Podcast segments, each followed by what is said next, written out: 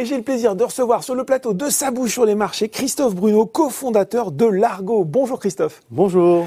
Alors, Largo, c'est une société nantaise qui s'est spécialisée dans un secteur au cœur de nos préoccupations actuelles. Hein. durabilité, meilleur respect de l'environnement, puisque vous donnez une nouvelle vie, vous reconditionnez smartphone, tablette, ordinateur portable, et vous préparez une nouvelle étape de l'évolution de Largo, puisque vous introduisez la société en bourse sur Euronext Growth.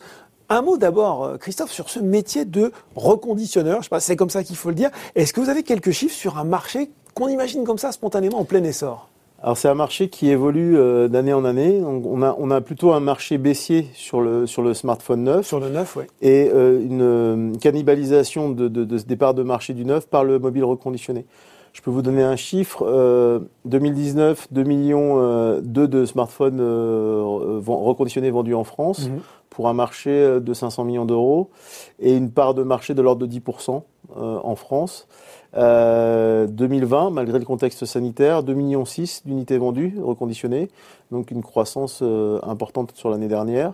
Et puis un marché qui s'établit aux alentours de 700 millions d'euros, donc une croissance de 14%. Enfin, 700 millions d'euros au niveau français, c'est ça Au niveau français, tout à fait, ouais. Donc une croissance, un marché qui progresse. Aujourd'hui, par quels canaux vous commercialisez vos produits? Et puis, une question qu'on se pose spontanément, est-ce qu'il y a des concurrents dans ce domaine? Alors euh, oui, alors il y a, y a, euh, pour la première la première question, on distribue nos, nos, produits sur différents canaux. Mhm. Euh, on est omnicanal, ce qu'on appelle l'omnicanalité. Donc on est présent chez des distributeurs physiques. Euh, on a des clients comme Système Bureau Vallée. Mhm. On est également présent sur des places de marché depuis la création, depuis 2016. Back Market est un partenaire, c'est Discount, euh, Fnac, Les gens qui nous regardent connaissent. Donc on peut trouver des produits Largo sur Back Market. Tout à fait. Tout à fait.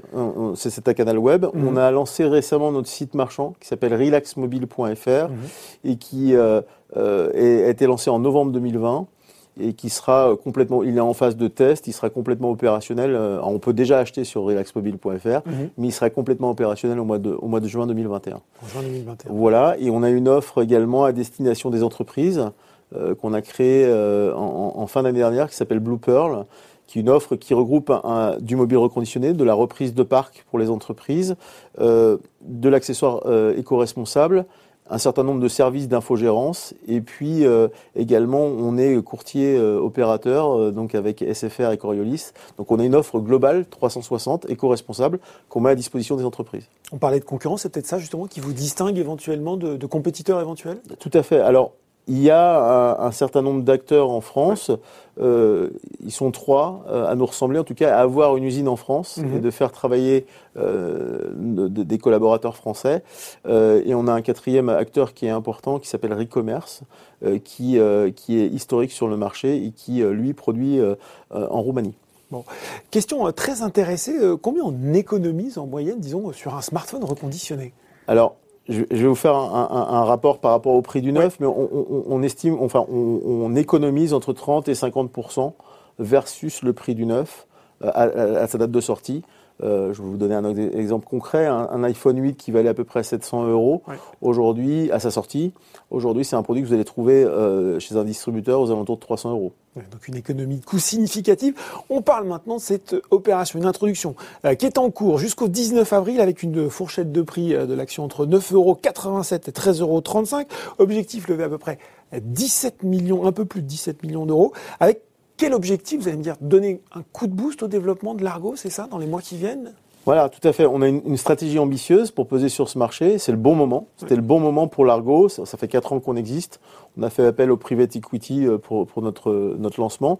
Et euh, dans l'ADN de l'Argo, la transparence euh, enfin, fait partie de notre, notre vie au quotidien. Euh, on a envie d'être transparent vis-à-vis des clients, transparent vis-à-vis de nos partenaires. Le marché ne nous fait pas peur. Le marché ne nous fait pas peur. On a envie d'y répondre. Mhm.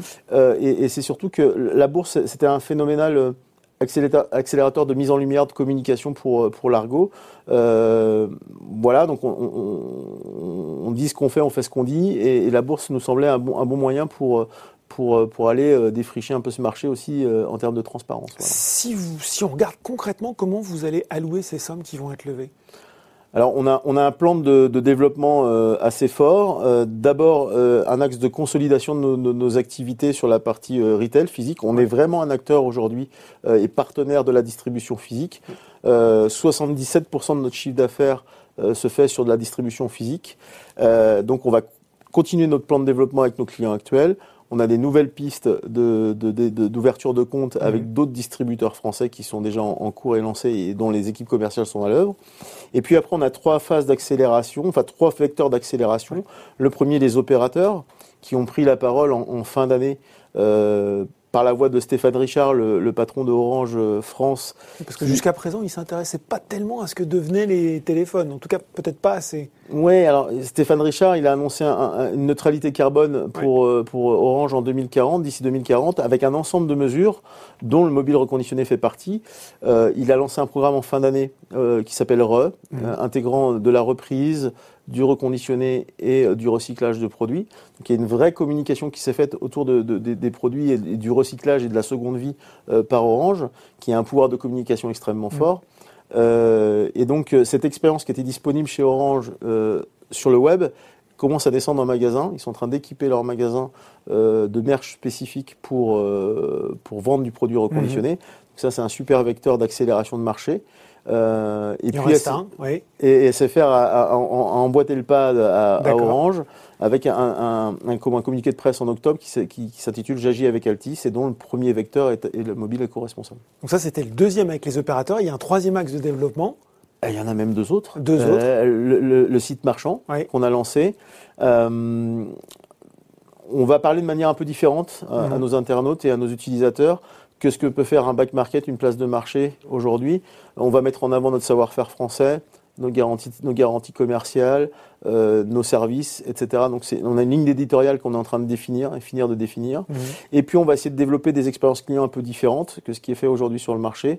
Le premier, c'est le contrôle technique du mobile. Mmh. Euh, on fait souvent un pendant avec le marché de l'automobile d'occasion euh, chez nous. Euh, vous achèteriez pas une voiture sans contrôle technique ben Pour le coup, les téléphones aujourd'hui reconditionnés, ils sont vendus euh, sans aucun certificat de conformité. Mm.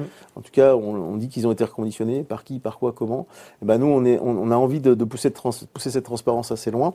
Donc on va, euh, dans les prochains mois, euh, publier des rapports de test issus de nos outils de test industriels. Donc on est en train de marketer mhm. euh, ce rapport de test pour qu'il soit lisible de tous et utilisable par nos, par nos consommateurs.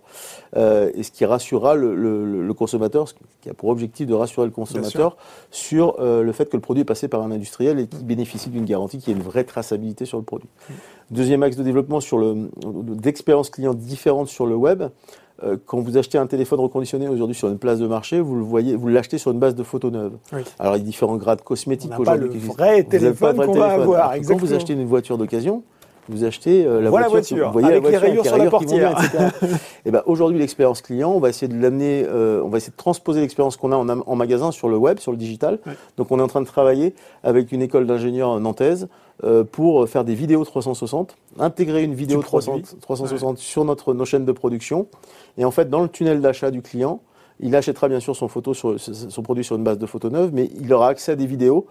On va lui donner un choix euh, de pouvoir voir trois vidéos différentes et mm. de sélectionner le produit. Donc il pourra zoomer, regarder le produit. L'expérience client aux petits oignons. Quoi. Aux petits oignons. Et ce qu'il recevra dans sa boîte aux lettres, et eh ben, ça sera vraiment le produit qu'il aura vu sur le, sur le site. Et le troisième acte, bien sûr, les entreprises. Euh, qui euh, développent de plus en plus de politiques RSE, de mm. stratégies RSE. Qui ont des flottes de téléphones portables parfois très importantes. Voilà, donc on va pouvoir les accompagner sur la mise en place de flottes éco-responsables, donc de produits reconditionnés, mais également valoriser leur parc. Euh, j'avais une, discussion avec un DSI l'autre jour, et il dit des téléphones, j'en ai plein mes, mes armoires, je ne sais pas quoi en faire, et je lui disais, mais ils sont valorisables, tes téléphones, ils sont complètement valorisables. Et donc, il y a, y a, y a aussi une, une, une, évangélisation des mmh. entreprises à faire en disant, ne, ne, ne laissez pas vos, vos, téléphones dans des, dans des placards, contactez un reconditionneur. Contactez-nous et on va Contactez-nous, on va, on, va, on va reprendre votre parc, on va vous valoriser. Et, euh, et, voilà, il le remplacer par, une gamme de produits éco-responsables. Euh, il y a cette question du contrôle technique qui est très intéressante, mais je me dis, les gens qui nous regardent se disent, bon, ça c'est bien, c'est bien cette histoire de contrôle technique, mais il y, a, les questions de données personnelles. On met de plus en plus de choses sur son téléphone portable. Il y a la question de l'obsolescence programmée. Finalement, ces, téléphones qui ont un système qui fait qu'ils sont lents, pas très efficaces. Et puis cette batterie aussi qui arrive en fin de vie. Qu'est-ce qu'on euh, qu'est-ce que vous pourriez dire pour vaincre ces préjugés qu'on a parfois sur le reconditionnement? Alors, premièrement, sur les données personnelles, quand vous nous revendez un téléphone, on, il y a un organisme en France qui s'appelle la CNIL. Mm. Et donc, on a un devoir en tant que professionnel, nous, de transparence vis-à-vis de, de, cet organisme-là. Donc, on a des protocoles d'effacement de données qui sont assez pointus pointu. Donc systématiquement, chaque produit qui passe sur les chaînes Largo passe par ce protocole d'effacement.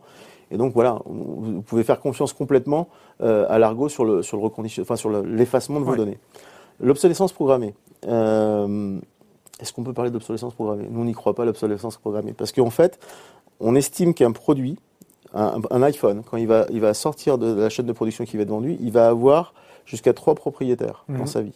C'est-à-dire que soit euh, la rotation, le, changement de produit moyen d'un Européen aujourd'hui, c'est 24 mois. On change les produits tous les 24 mois. Donc ça veut dire que le produit, on va savoir, on sait le faire vivre 6 euh, ans. Mm. L'obsolescence, elle arrive par l'OS, en fait, par le, système, d'exploitation, voilà. Et donc, euh, on estime, enfin, les, produits, si je peux vous donner un ordre d'idée, la fin de mise à jour des produits euh, sur Apple, euh, là, ils vont passer à l'iOS 15, mhm. et donc c'est des produits qui ne seront plus légibles. Ça sera du 6S. C'est des produits qui sont sortis en 2014. Vous voyez, donc il reste une fenêtre. Il reste une fenêtre de tir de 6 ans où on peut utiliser, réutiliser un téléphone. Même au-delà de ces 6 ans, il n'y aura peut-être plus la mise à jour disponible, mais les applications continueront à tourner de manière fonctionnelle sur le téléphone au minimum pendant deux ans. Donc, on va dire que un reconditionneur, Largo aujourd'hui, c'est faire vivre un produit 6 ans. Euh, on est sur Boursorama, Christophe. On a parlé de beaucoup de métiers, c'est super intéressant. Il faut qu'on parle aussi un petit peu chiffres. Mm. Aujourd'hui, quel est le bilan euh, financier de Largo Et puis surtout, quelles, sont les ambitions là aussi en termes, en termes financiers? Alors, on, a euh, construit Largo ces quatre dernières années. On a été euh, profitable la première année. On, est, euh, on a investi énormément d'argent pour structurer l'entreprise. Mmh. Et euh, l'objectif dans les prochaines années, c'est d'atteindre la rentabilité d'ici 2022 et un chiffre d'affaires l'année prochaine. Hein. L'année prochaine et un chiffre d'affaires de 70 millions à 5 ans et un EBIT supérieur à 7, un EBITDA supérieur à 7 Un excédent brut d'exploitation voilà. pour, les gens qui C'est ça. Bon, ben voilà, super. Merci beaucoup pour ces explications, Christophe Bruno, cofondateur de Largo qui s'introduit en bourse. Merci à vous.